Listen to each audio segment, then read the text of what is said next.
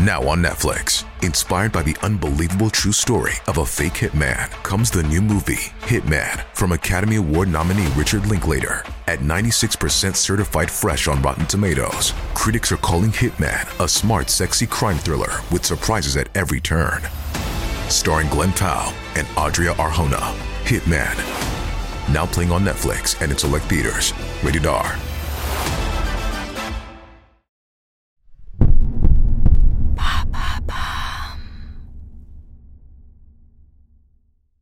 L'affaire Xavier Dupont de Ligonnès, épisode 8.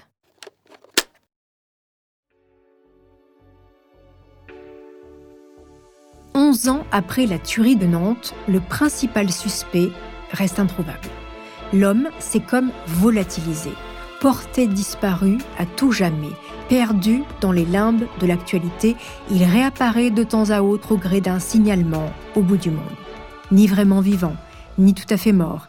Xavier Dupont de Ligonnès est comme coincé dans un entre-deux, un espace-temps à part qui participe au caractère si particulier de ce fait divers hors norme. Vous écoutez Homicide, je suis Caroline Nogueras.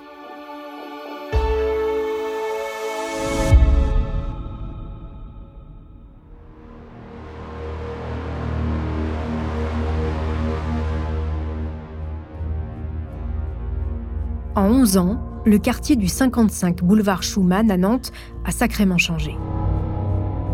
La couturière, qui avait donné l'alerte, a quitté les lieux, trop marquée par le drame. Les voisins présents en 2011 ont quasiment tous quitté le quartier. Ceux qui sont restés veulent oublier le drame et gardent porte close face aux journalistes qui viennent encore les solliciter. En 2015, la Maison de l'Horreur, comme l'ont surnommé les reporters, a été rachetée pour 216 000 euros. Une affaire dans ce quartier où un bien similaire se négocie quasiment à 550 000 euros, soit le double. Le Nantais qui s'est porté acquéreur l'a entièrement rénové de la terrasse où les corps ont été découverts jusqu'au grenier. En 2019, la maison a de nouveau changé de propriétaire. Les nouveaux acquéreurs ont déboursé 479 000 euros, un prix bon marché, selon les spécialistes de l'immobilier nantais. Si la maison n'a plus rien à voir avec les lieux du drame, son prix accuse encore une légère décote liée à son histoire. Une histoire inachevée, en suspens. À Nantes comme ailleurs, on s'interroge sur le sort de l'homme le plus recherché de France.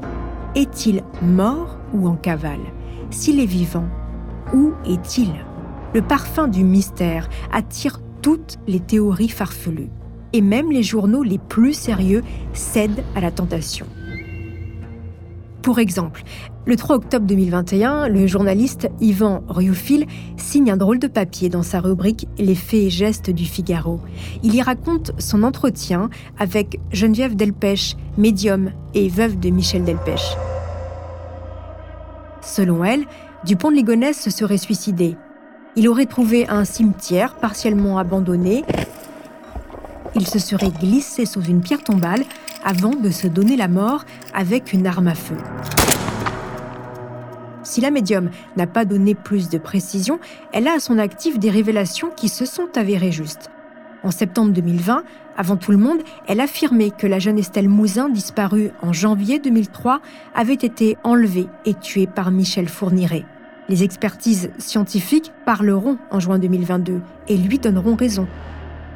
Les traces ADN retrouvées sur le matelas saisi chez le tueur en Syrie en 2006 appartiennent bien à la jeune Estelle. La théorie du suicide fait des émules. Jacques Pradel, journaliste et présentateur pendant une décennie de l'heure du crime sur RTL, pense aussi que l'homme est mort. Guy Hunier a étudié l'affaire de Nantes. Journaliste indépendant, spécialisé dans les affaires criminelles, ancien cadre de l'industrie pharmaceutique, il a mis à profit ses connaissances scientifiques dans l'affaire du pont de Ligonnès. Pour lui, ça ne fait aucun doute. La dernière image du principal suspect qui abandonne son véhicule sur le parking du Formule 1 de Roquebrune-sur-Argent et qui emprunte la route des Châtaigniers va mettre fin à ses jours. Toujours selon ce journaliste, il faut explorer les cavités de Roquebrune-sur-Argent. Il estime que les recherches effectuées par les gendarmes se sont concentrées au mauvais endroit. Guy Hunier, pour son enquête, a mis ses pas dans ceux de Xavier Dupont de Ligonnès, comme il l'explique à BFM TV. Moi, je suis allé sur place, j'ai dormi dans le même hôtel et j'ai regardé autour de rond-point ce qui se passait. S'il marche une heure sur la route, c'est la Nationale 7. Il y a un monde fou qui passe là. Il paraît très difficile qu'il n'ait pas été vu. L'hôtel, si vous voulez, c'est un trompe-l'œil. C'est-à-dire, euh, on se focalise sur l'hôtel, mais c'est pas là, c'est pas là le centre de l'histoire. C'est un subterfuge. La même chose que ce qu'il a fait à Nantes quand euh, il avait caché les corps sur la terrasse en disant ne vous intéressez pas à la terrasse, c'était là avant, etc. Il est très doué pour euh, envoyer des écrans de fumée. Pour étayer sa thèse, qu'aucune découverte concrète ne confirme, Guy Hunier rappelle que le suicide avait déjà été évoqué par Xavier Dupont de Ligonnès. Un an et demi avant la tuerie, acculé par les dettes, son couple au bord de la rupture, Xavier Dupont de Ligonnès parle déjà de se foutre en l'air. En effet, début 2010, il se confie par mail à des amis proches, Dominique et Mathieu. Si ça tourne mal, je n'ai que deux solutions. Me foutre en l'air avec ma voiture ou foutre le feu à la baraque quand tout le monde dort. PS, je suis très sérieux, lucide et sous l'emprise d'aucune drogue ni d'aucun alcool un mail alarmant qui contient une pièce jointe intitulée disposition.doc. Ce document est une sorte de testament qui détaille de façon très exhaustive et précise la marche à suivre en cas d'accident mortel ou d'accident domestique. Le mail se conclut par ces mots. Je souhaite enfin que même après enquête de police, on ne puisse jamais laisser croire à mes parents, frères et sœurs que ces accidents ont été volontairement provoqués par moi, même si les preuves sont formelles.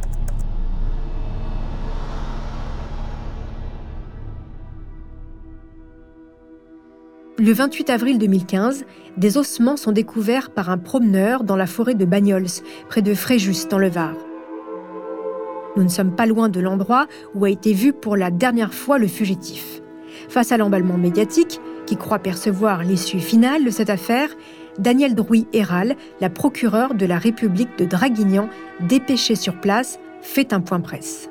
Les ossements sont très éparpillés parce que vraisemblablement les bêtes sauvages ont fait leur, euh, affaire euh, dans, cette, euh, dans cette partie du territoire.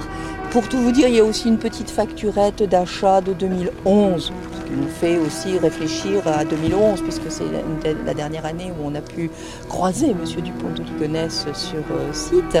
Il y a quelques éléments, traces qui peuvent laisser penser qu'il s'agit d'un homme de façon un peu anecdotique, il y a une bombe de mousse à raser. Mais ça peut être aussi, compte tenu de la disposition, quelqu'un qui a accumulé des choses. Donc nous ne savons, à l'heure à laquelle je vous parle, rien sur l'identité de cette malheureuse personne qui est morte là-haut. Si nous ne privilégions pas cette hypothèse, nous ne pouvons pas non plus l'exclure. Qu'importe les précautions de la procureure, les médias s'emballent. Ça y est, on en est certain, on a retrouvé l'homme disparu dans la nature quatre ans plus tôt. Pourtant, dès le début, rien ne colle. Un os s'est retrouvé avec une broche. Xavier n'a jamais subi d'opération avec pose de broche. Les vêtements retrouvés sur place ne sont pas de la taille du suspect. Les lunettes, elles aussi, ne correspondent pas à la myopie du suspect. Mais un élément intrigue et pousse tous les enquêteurs à y croire. Près du cadavre, on retrouve une page du quotidien local Var Matin datant de juillet 2013 et qui relate les investigations de la PJ dans la région. Les restes humains saisis par la police judiciaire sont tout de même analysés, les résultats tombent et sont sans appel. Il ne s'agit pas de Xavier Dupont de Ligonnès.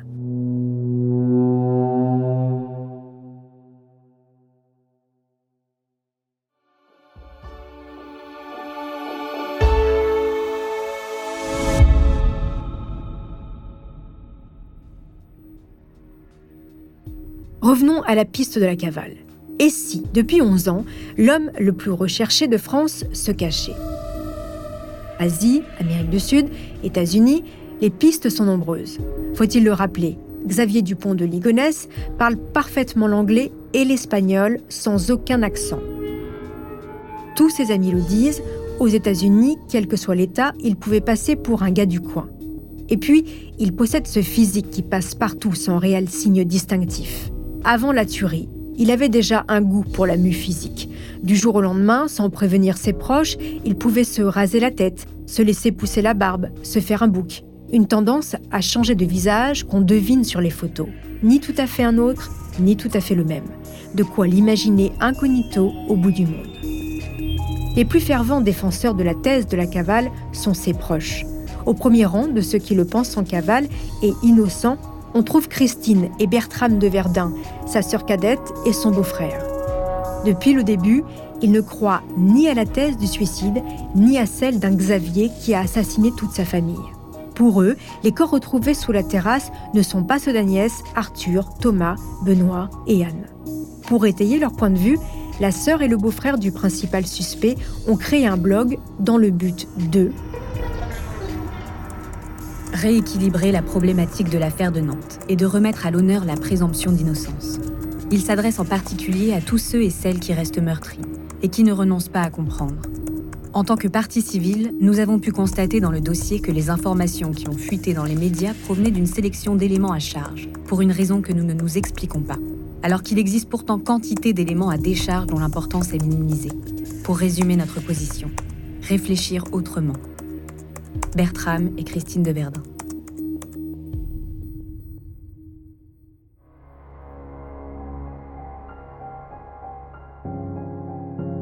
Des photos, des témoignages qui racontent le vrai Xavier, vu par ses amis, ses relations professionnelles, mais aussi des théories pour expliquer la disparition de la famille. Christine et Bertram de Verdun défendent bec et ongle l'honneur perdu du dernier comte de Ligonnès. Ils parlent de mort officielle d'Agnès, le tout parsemé de citations issues de la Bible ou d'ailleurs. Le clan du pont de Ligonnès en est certain. Xavier n'a pas pu assassiner sa famille. Christine liste tous les points qu'elle juge problématiques. L'absence de faute d'orthographe dans ses dernières lettres, alors qu'il était coutumier des erreurs d'accord. Xavier souffrait du dos, alors comment aurait-il pu ensevelir quatre corps sous la terrasse, haute de 1,20 m Christine et sa mère, restées silencieuses, en sont persuadées, Xavier est en vie. Menacé, il ne serait pas libre de ses mouvements, mais il ne peut pas avoir tué sa famille, comme elle le confie un an après le drame. J'ai jamais pensé une seule seconde que mon frère puisse tuer sa famille. Il n'a jamais présenté ce, caractère de... Euh, non. Ça m'a paru totalement improbable dès le départ. Et avec le recul d'une année, je, je persiste dans cette position.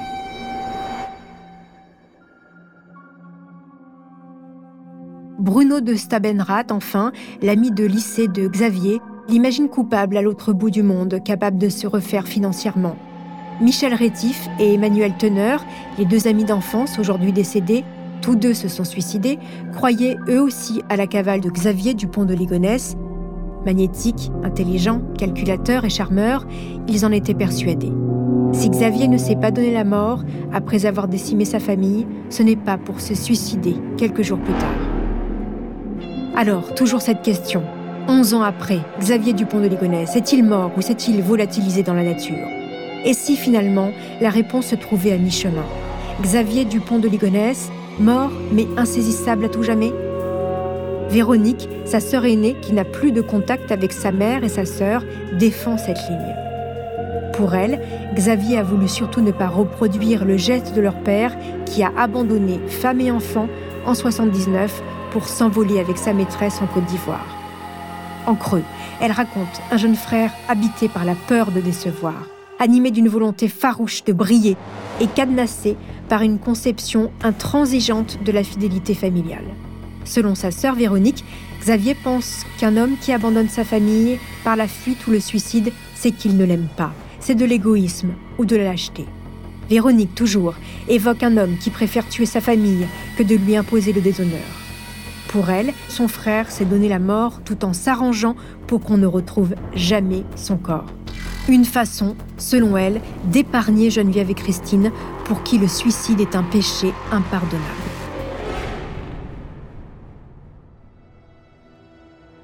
En disparaissant sans laisser de traces, Xavier Dupont de Ligonnès a emporté avec lui son dernier secret et toutes les réponses aux questions autour de la mort d'Agnès, Arthur, Thomas, Anne et Benoît. Dernière pièce du puzzle de la tuerie de Nantes, le fugitif principal suspect, Xavier Dupont de Ligonnès, a pour le moment réussi son pari. Mettre un point final à ses ennuis tout en restant, aux yeux de ses proches et de la justice des hommes, innocent.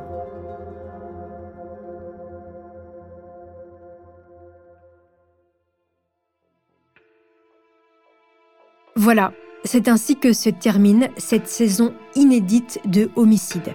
Je remercie Virginie Gage qui a écrit les huit épisodes de cette saison. En attendant la prochaine, n'hésitez pas à nous écrire. Je serai ravie de vous lire et de voir vos étoiles sur Apple Podcast, Castbox ou toutes vos applis de podcast préférés.